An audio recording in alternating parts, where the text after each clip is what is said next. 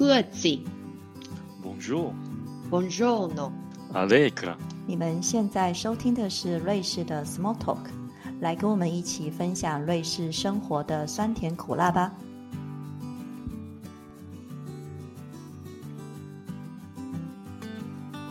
大家好，我是舒婷。我是 Debbie，我是 Sophie。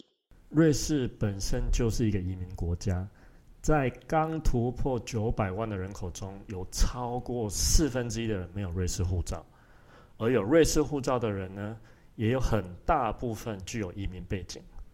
瑞士的移民法规在过去的这几年也越来越强调融入当地社会的重要性，使得永久居留证跟瑞士公民权的签发条件越来越严格。那究竟在瑞士这个充满移民的社会中，新住民融入当地人的程度有多高呢？而瑞士当地人又是怎么看待新住民？其他地方，包含台湾对移民的态度又是怎样？那一开始哦，我想问你们，觉得怎样才叫融入当地的社会？我自己觉得对我来说，应该是语言、家人还有工作这三个部分，我刚好都有，都在这里，所以我觉得我还蛮融入这里的当地的社会啊。我觉得融入是一种感受，是一种感觉。那那是什么感觉？对我来说是一种感觉，是你被接受的，你是一份子的感觉。比如说，如果我就在想说，我在台湾，我当然会有融入感嘛，哈。然后以前呢，现在不一定。然后那个 那个融那个融入感是一种感受，是你觉得是你你是这个社会的一部分，然后你会想要积极参与。想让这个地方变得更好，更好，对对对，你有那种就是 engage 的感觉，然后你觉得这是属于你的地方。哎、那我都有哎、你在一边讲，我一边在想说，哎、我都有哎、那很好哎、对啊，因为我啊下一个问题就是想说，那根据你们刚刚讲的这条件，你们觉得自己融入吗？不融入，我我很蛮融入的啊。就我们开始一正一反啊，我们在那个辩论了，是不是？来吧来吧，对啊，不用辩论了。对啊，为什么为什么 Sophie 你会觉得你自己不融入？就是我觉得语言是一个第一个，就像 Debbie 说的，我觉得语言会是第一道门槛。然后当然我我自己也一直问我自己，为什么就是我英文算是说的不错，那为什么我的德语就是始终没有办法学？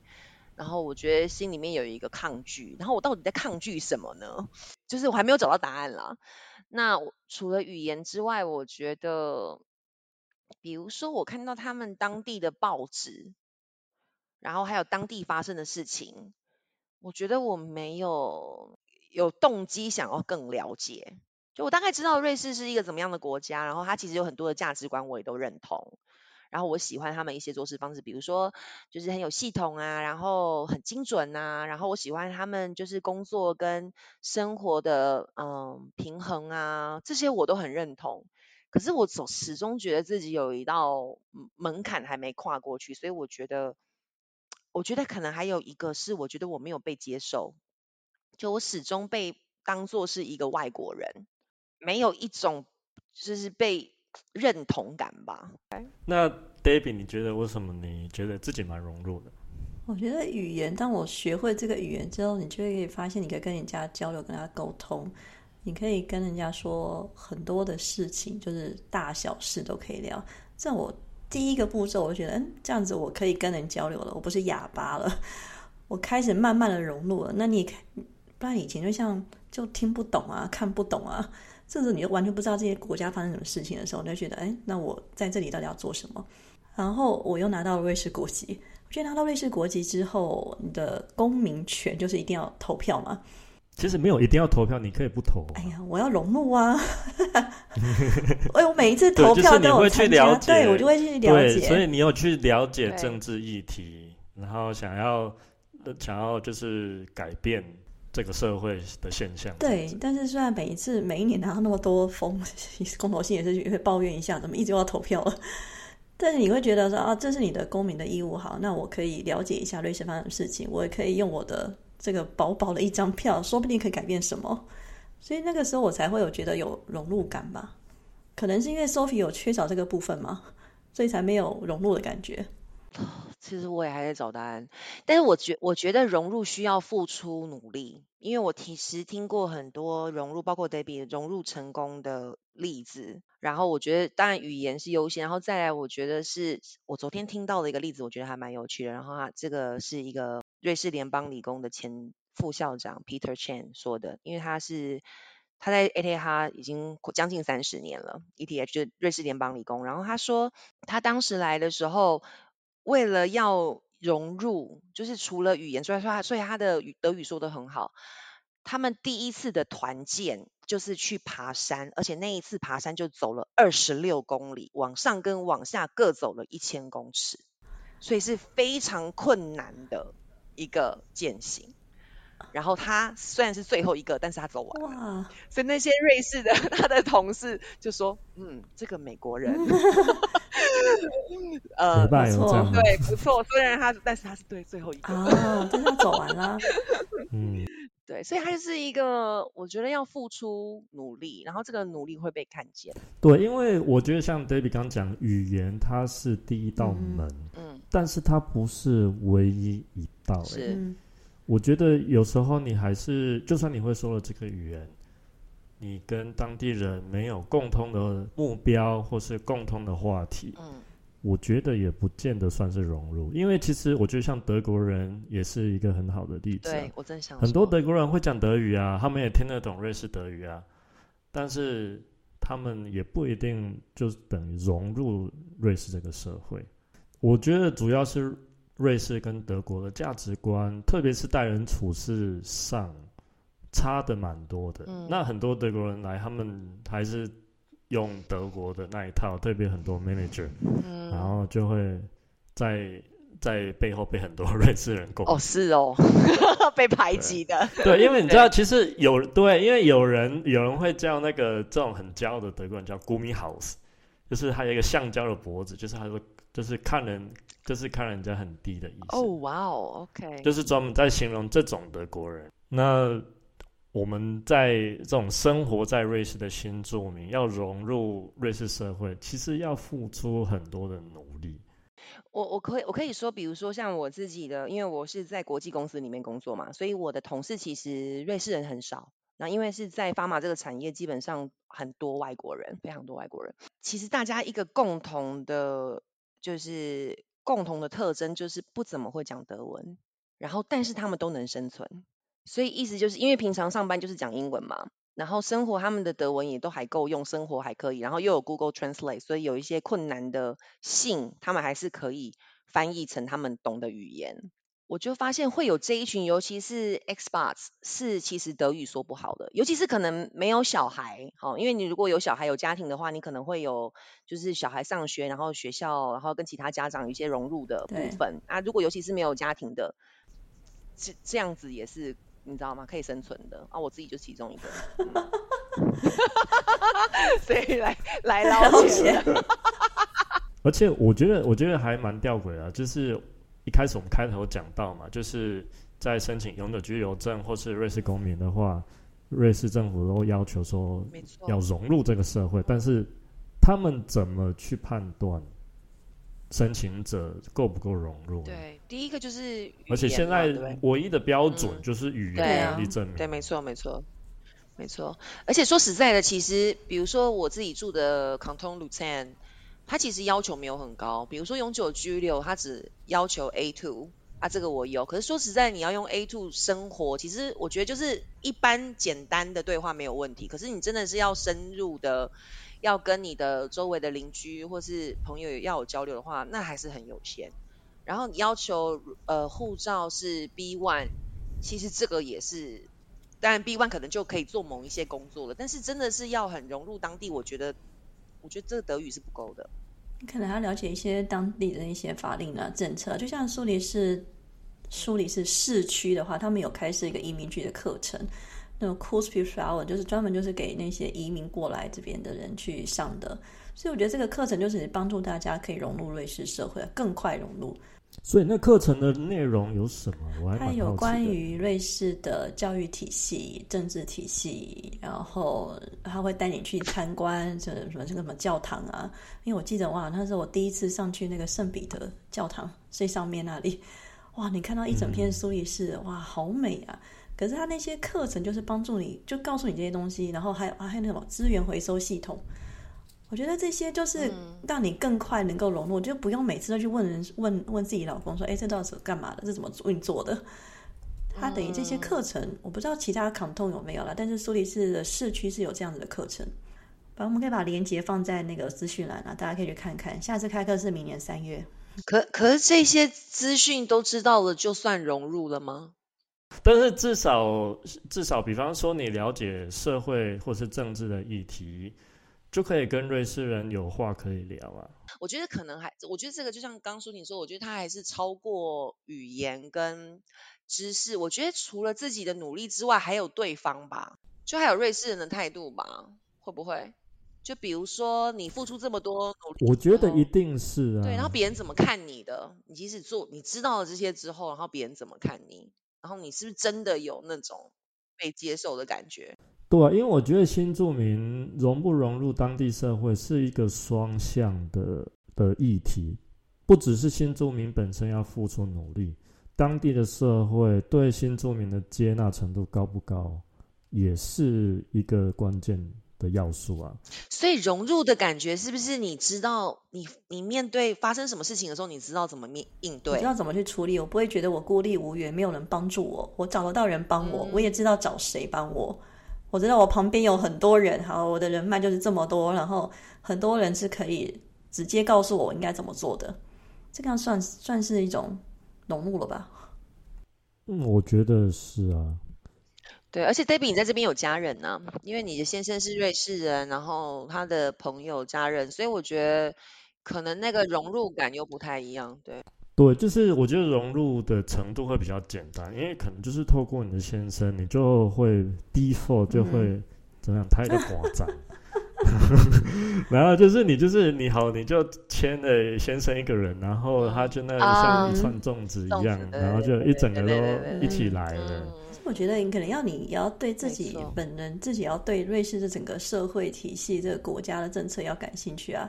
就像我常常也会跟罗曼罗聊一些，就类似哎最近新闻怎么是发生什么事情，所以他也会告诉我，因为有时候报纸实在太难，看不太懂，嗯他会跟我解释，对，整理一个懒整整一个人包，懒人包。因为我曾经问过他说，那如果我我就是结完婚了，我就在家里，然后什么事都不干，然后可能养养一只狗或养一只猫，这样的话你还爱我吗？没有影射任何人吗？没有，哦，你知道男生最讨厌这个问题，我做了什不是啊，么什么，我是说，你还爱如果不要工作，每天在家里，那你会喜欢这样子的我吗？他说：“嗯，这样子就可他，我觉得他们就很希望你的另外一半跟你是一起可以互相成长的，就不是说你已经，对对对对就不是说回到家里就是问那个，哎，你吃饱了吗？吃什么了？今天做了什么？碰了什么人？可是你自己就每天在家里，就可能就没有这么多的话题可以聊。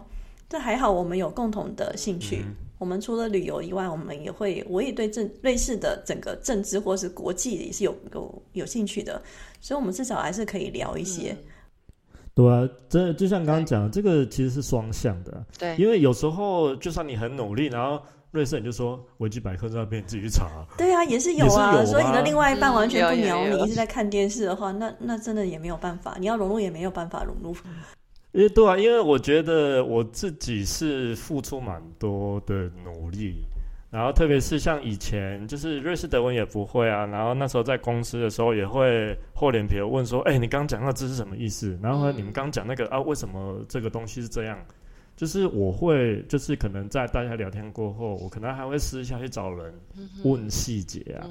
然后其实我身边那时候的瑞士人，他们也会蛮愿意回答的。嗯，对啊，而且不是不是不是伴侣什么事，而是同事。对，我觉得他们也是很乐于乐于见到说，就是外国人对这些议题有兴趣，或者是甚至是对学瑞士德语这样子。这很重要。但是我身边就没有这种人，所以对，没有任何的瑞士人，而且其实他们看我就是外国人嘛，所以基本上就直接跟我讲英文啦。我的邻居，或者是有时候在卢森那个，因为观光客很多嘛，所以直接跟我说英文了。所以我觉得要有一个就是瑞士人可以帮助你的，我觉得还蛮重要的，或是一群瑞士人可以帮助你。可是我刚刚刚觉得 Sophie 讲到一点也很重要，就是我们很明显看起来就不是当地人，对，对啊，那就会就会就会形成一个隔阂啊。是啊。我觉得在在大都市或是比较多亚洲人的地方，其实这个现象越来越不明显。但是像我如果去比较乡下的地方去爬山什么的，有时候我进到那个他们当地的那个 bites，就是他们喝酒的地方的时候，然后每个人都在看我。然后当然就是我一开，当然一开始就是用用瑞士德文啊，或是用德文跟他们讲啊。嗯，所以这个还可以做什么呢？有没有什么好的建议可以，就是给我们的听众，包括我自己，就是说有什么，还有什么？如果遇到这种情整形或是投胎，你就做你自己就好了。对我觉得就不用去去在意啦。反正合则来，不合则去。对了，也不要勉强自己。是啦，对嗯，对对对，也不一定要融入到百分之百嘛。而且我必须说，我觉得在瑞士想要融入当地社会，有一个很大的挑战，就是什么是当地？你是要局限在你做的这个 canton，还是你整个国家？嗯，因为其实就是如果要申请瑞士国籍的话，他们还要考那个你住的社区的相关知识、欸，嗯而且这个可能还凌驾于就是整个瑞士嗯。相关的知识的考题，那就代表说呃不一定哎、我很了解其他的地方啊，那这样我就不融入吗？是啊，而且其实讲要融入这个问题，不同语区的人他们搬来不一样，啊，对啊，一样会有融入的问题啊。是啊，就甚至可能同一个语区，像我一个一个法国朋友，他在巴塞学了一个瑞士德语的字，然后他到苏黎世来，然后想要想要秀，他说：“哎、他其实很融入。”结果那个字苏黎世人都听不懂。所以这样子很难，哎、对哦，这样也很难讲了，有没有融入哈？你知道换一个扛痛就不一样了。换个躺兔，你就本来就融入了，换了躺痛就不融入了。所以我们可不可以 quantify 一下说，就是可会不会有没有可能，就是融入感是很个人的感受，就他可能没有一个固定公式，你需要融入到百分之八十或是九十、一百，你才能叫融入。可能是我感觉我被我感觉我融入了，不管那个融入的数值是多少，然后你生活过得自在，或者说我感觉我被这个社会给接受，嗯，有被接受的感觉，你有被 包围的感觉吗？就是你呃怎么讲，blended blended in，就你在里面了嘛？对对对，就是他们他他的一份子，就除了长相之外，什么你的行为举止没有特别的突出，但是也有也有牵扯到说当地人怎么看你啊。就是啊，而且这个还牵扯到你遇到的是谁。如果你住在是比较城市的地方的话，可能就是大家来自四面八方的，可能住在其这边的瑞士人不一定是卢森当地的人，比如说，所以他们可能就是比较就是观念比较开放一点，你可能就比较有融入，容易比较有融入感。可是我住在比较乡村的地方啊，那个那个可能都好几代都生活在那里的，所以他们的那一道墙可能又更厚了。哎，真的有！我想到我一个朋友，他是北京人，然后他因为他的小孩，所以他搬到了山上，就是一个很遥远的山上，只有 Post Auto 可以上去的山上才能到的。地方，但 他附近全部都是瑞士人，就是那种山里的那种瑞士人。可是我就觉得他融入的非常好，因为他他等于就是把他的生活就跟山里的调整成山里的那种生存模式嘛。我跟他讲，就有人啊、嗯生日的时候你有阿波罗吗？那你就去坐一坐，聊聊天嘛。然后或者是有什么哎家里那种小羊要杀要要杀羊杀什么东西的话，你可以去跟跟他们就跟去买肉嘛。我觉得他就把自己搞得像村姑一样，是真的，所以他非常的融入。像里长这样，对，就高博那种感觉。真的里，然后跟人邻居嘿去是玩，而且他也真的是学他们当地的那些口音啊、语言啊。哎，真的，因为可能也因为他有小孩，所以有小孩你一定要有一些融入感吧。也要有朋友可嘛。那些对啊，我觉得有小孩，可能你那个小孩送去 Spiel Group 啊是什么，在那种 Spielplatz，然后你就很容易跟其他爸爸妈妈对聊起来。嗯，然后特别是又在那么小的村庄，嗯，写度也掉。然后冬天要去滑雪，夏天要去健行，然后秋天可能去骑个马，所以真的就是跟瑞士人生活一样啊。那你们觉得说好，那瑞士人怎么看对新住民的态度？哈就是他们会觉得说新住民怎样做才会融入，或是怎样做就是不融入？这个我还蛮好奇，有没有就是比如说在媒体上面比较口径一致的说法？因为其实我觉得这也是蛮会很不同诶、就是有些人就是对新住民的观念比较开放，然后有些人就是比较保守我。觉得我在苏黎世没有遇到这样子的问题吧，可能苏黎世的外国人人口实在是太多了。但是像我工作的地方哦，就是我瑞士人同志，他们就很感冒说，就是有公司有些人在瑞士住了十几年，一句德文都不会讲。真的，一句都不会说，这是有点夸张了啦。对啊，我就觉得说那个跟那个可能就是真的跟瑞士法规上语言，就是他们的第一的审审查标准或是门槛。我我倒是突然想飞来一个例子，那一天我们就是去那个巴赫曼要买冰淇淋，然后因为你知道鲁森就很多观光客，所以我们那个前后都是来自美国的观光客，所以那个服务员就是帮我们在捞那个冰淇淋的。然后他们就就是跟他们用英文聊天啊或什么的。那到我们的时候，我就开始用德文点的时候，他就吓了一跳，他说：“哎呦，你说德文？”然后那一瞬间，我有很开心的感觉，因为其实那个德文都是很简单的，你知道吗？但是，但是我就那一次那一瞬间有突然一种被接受的感觉，就是有那种喜悦，就是我跟这些观光客不一样。哎，对，那就是一个很好的 starting point 啊。对呀、那可是我们刚刚讲那么多，你们觉得说移民有没有融入当地社会重要吗？不能够就放他们，比方说一群台湾人、一群土耳其人、一群意大利人，就让他们聚在一起，这样就好吗？你们觉得这样子如何？不行，我觉得还是要有某个程度的，就是当然当然就是因为你每个人生活的文化不一样，那我觉得去包容不同的文化，我觉得是一点。但是我觉得需要，因为毕竟大家来自不同文化的人住在同一片土地上，所以我觉我觉得他们我们需要有某一个程度的认同。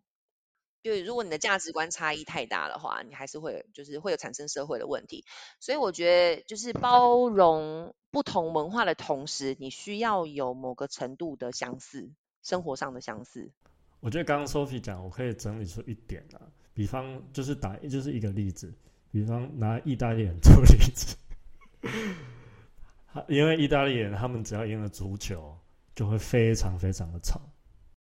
那当然，这时候就会可能就会造成社会的分化，对，那可能就是你刚刚讲的社会议题吧。你看德国的移民议题也很严重啊，就他们之前不是接收了非常多的叙利亚的难民嘛？可是这个叙利亚的难民其实宗教不一样，然后他们对女性也是比较排斥的，所以呢，那时候之前就因为融入了关系，他们并没有非常融入这个社会，然后也可能没有找到工作，然后又觉得女性就是可以让他们 玩弄于股掌之间，所以闹出了非常多的嗯，不太好的议题。对，嗯，这就是一个很好的例子，为什么住在同一个地方的人需要有类似的生活模式跟价值观吧？对，呃，那其实有时候我会想说，像有些国家，他们对移民的同化就非常的彻底。比方说美国跟巴西，这这两个地方我都去过，就变成说，你的外国移民到了那边之后，你会慢慢流失自己的文化，而融入当地的社嗯会。就他们被被同化的程度高，你的意思是这样吗？对对，被同化的程度高。那我会想说，为什么为什么会有这种现象，而这种嗯现象没有在瑞士发生？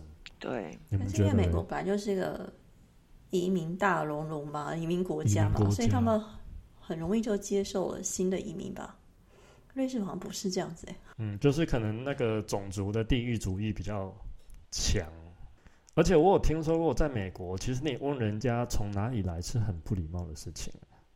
就不管你是什么人种的人，你都可以是美国人，所以问这种问题其实是很不礼貌。所以我觉得这是有一个很就是根本上的不同，因为他认为你今天在美国这片土地上，你就是美国人。可是，在瑞士是不一样的，因为比如说我们有我有看过几个例子，是即使是在瑞士出生长大，可是因为你的父母不是瑞士人，所以他可能一直到年纪很大，他才拿到瑞士护照。所以是有一种认同感，你必须要经过那个，你即使在这边出生长大，你觉得自己是瑞士人，可是瑞士人不觉得你是瑞士人，因为你还没有拿到他的入籍。所以有一个，我觉得可能是这种会不会就是一个最最根本的不同。可是像我很多身边的朋友，他们都会觉得说，你应该就是拿瑞士国籍啊。就是就对你的，就是他们会觉得说我的知识或是我的什么什么东西，他们会觉得说为什么你不是瑞士人？对啊，但是就是国家系统啊，是国家系统，因为现在很难嘛。甚至连你在这边出生，即使在这边出生长大的人，因为我有听过例子是十六七岁，他们过了这个年龄是可以选择你是要，比如说父母亲是中国人，父亲是瑞呃德国人，然后。他当时是拿一个呃德国护照，这个小孩到十六岁的时候，他开始申请瑞士国籍，可是非常的困难，那可能跟他住的地方有关系，所以他大概过了三四年，最后才拿到瑞士国籍。可是那个过程里面有，因为你知道他一直拒绝你的过程，就是他觉得你不是瑞士人嘛，所以你一直被拒绝，你就会想说，我在那边出生长大，我接受教育，我会讲很好的瑞士的文，我还一直被拒绝。就会让让这个这个过程会让申请者或是让这个人觉得没有归属感。对。好，那我们看另外更反面的例子，日本。日本，我自己的经验是，我觉得他们的童话太厉害了，他们都不用明文规定，你就想变成日本人，你不变成日本人的话，你可能会被歧视。所以它是来自于他那个童话是来自于一个比较负面的情绪，就是你感觉有那种威胁感。这个例子会是什么呢？比如说你在申请瑞呃日本入籍的时候，你是外国人，你有选择，你会选你他他让你选择你要是用日本姓，比如说我可能姓张，然后你选择日本姓可能是铃木啊，或者是什么，你或者是你选择留下来你自己用你原来的姓，可是很多人会选择使用日本姓，为什么？尤其是有小孩的人，因为你如果不使用日本姓的话，你可能在学校里面会被霸凌，因为你就是外国人。对，因为我有一个朋友的爸爸妈妈是台湾人，他们当初规划成日本籍的时候，就帮自己取了一个日本姓。对，我觉得也是类似的原因。但是我觉得我们台湾人的话，从外表还看不太出来。你想象一个，还可以藏起来，白人或是黑人要。被日本社会接受是多么困难的一件事情。呃，我觉得这是价值观很很不同的地方。我觉得我没有办法接受这件事。你要把自己的 identity 藏起来这件事情，我觉得那是你连自己都无法接受你自己了。那你们觉得台湾对新住民的态度有怎样？很不友善。所以好像有点像日本的那种感觉，好像有些人会把自己藏起来，就是自己父母不是台湾人，比如说印尼啊，或者是越南，就会把自己的身份藏起来，就很就想让自己看起来就跟台湾人一样。对，因为我这次去印尼旅行的时候，有跟一对夫妻朋友碰面，然后男生呢，他的父母爸爸是台湾人，妈妈是印尼人，但是他不会讲印尼话。他说他小的时候，妈妈都没有跟他讲印尼话，因为他知道他们家很多附近就是就很排斥新住民。那如果他的妈妈跟他讲印尼话的话，人家就会被就会他就被霸凌嘛，就被排斥他。所以他那从小就是不讲印尼话的，一直到他去印尼工作之后，他他才开始学习印尼话。所以那个年代，哎，他其实也没有三十多岁吧，跟舒婷一样吧。我感觉是，我觉得因为现在会看到在学校里面会开。比如说，妈妈的，就是如果你的父母是外籍人士的话，会开这样子的课，诶，比如说有印语、有越南语，在台湾的那个小学里面学台语一样，那他也开放其他语言，所以我觉得他有一个风气在想要改变，他们可能也看到了，这些新住民可能被歧视，然后他们的小孩就不想要透露出他们的父母可能来自不同的文化，那可能想改变这个，所以他们也就是开始融，就是开始提供这样的课程。对，也许这个会被改变，会不会？希望啊。但是我觉得可能大城市的接受度还是会高一些的。那刚刚你们讲在台湾新住民的例子，都是以东南亚的为说得好为主。嗯，那如果现在一个欧美不一样啊，或是 完全不同啊。对，哎，黑人又要跟白人分开讲。但我我我我讲到那个种族的颜色，我其实我不是很 comfortable，但是这是现实嘛？对，在台湾是现实。非议啊。嗯，对啊，但是像我有时候会觉得说。人家会觉得就跟就看到欧美人，然后很了解台湾啊，然后就是说，哎，对啊，那你就像台湾人一样。那我心里就会讲说，那这句话的背后是不是就隐藏着说，哎，你看起来就不像台湾人，可是我接受你，是不是在强调这之间的差异？因为可能台湾人还是不习惯有别的人种的人在我们的社会中，或是有别的人种的人也可以成为台湾人。这个人种也要看他是哪个国家吧？对。对啊，就是刚 Sophie 讲的，白人跟非裔的人可能不同，也不太一样。嗯，真的，对吧？其实讲到头，台湾才是一个蛮种族歧视的社会，是，只是我们种族歧视的方面跟欧美不一样。我们很白话文呢，我们的种我们的种族歧视是，而且会叫人家黑人，这就是种族歧视啊，就是就是他，我们是很光明正大的歧视人呢，而且会很会很不自觉的。可是为什么讲黑人是种族歧视，但讲白人就不是呢？因为因为比如说，这我我的这个想法是来自于，就是比如说在西在在西方文化里面。基本上你会讲有色人种嘛？那有色人种就包含了很多不种不同的颜色，就是那这种就是会被归在比较就是次等的人人。我们也算有色人，在他们的文化里面，对不对？所以我们是有色人种啊，黄种人也是有色人种，是啊，对对。但是这个话题会是很 sensitive，基本上大家在讲话的时候不太会讲到人种，你的你的肤色，因为这是很。很敏感，我觉得是有点历史的缘故了，所以是 明显的种族歧视跟不明显的种族歧视，隐性跟显性的，是这样吗？对，啊，算了，哎呀，我觉得种族歧视都可以讲一集，我们今天讲融入而已吧，因为这种这种歧视的话题我没办法解决，我们只能自己不要歧视人家就好了。我觉得就是我在欧洲的，因为这些经验，因为跟不同种族相处，反而我回到台湾的时候，不管是我遇到什么样种族的人，我觉得我都可以带着更包容的，包容好像又不太对，但是更接受、更有同理心吧，更有同理心，对对对，然后看待不同来自不同文化的人，然后我觉得欢迎的那种感觉。离乡背景的听众们，你们觉得融入自己目前居住的国家是困难还是简单呢？自己有为了融入当地社会而努力吗？结果怎么样呢？住在台湾的听众们，你们觉得在台湾的外国人要做到怎样才能被认为是融入呢？欢迎在我们的留言区分享你的想法哦。如果你喜欢我们的节目，欢迎推荐给你的朋友们，还有按订阅和分享。今天的节目就到这里了，谢谢大家的收听，我们下集见，拜拜，拜拜，拜拜。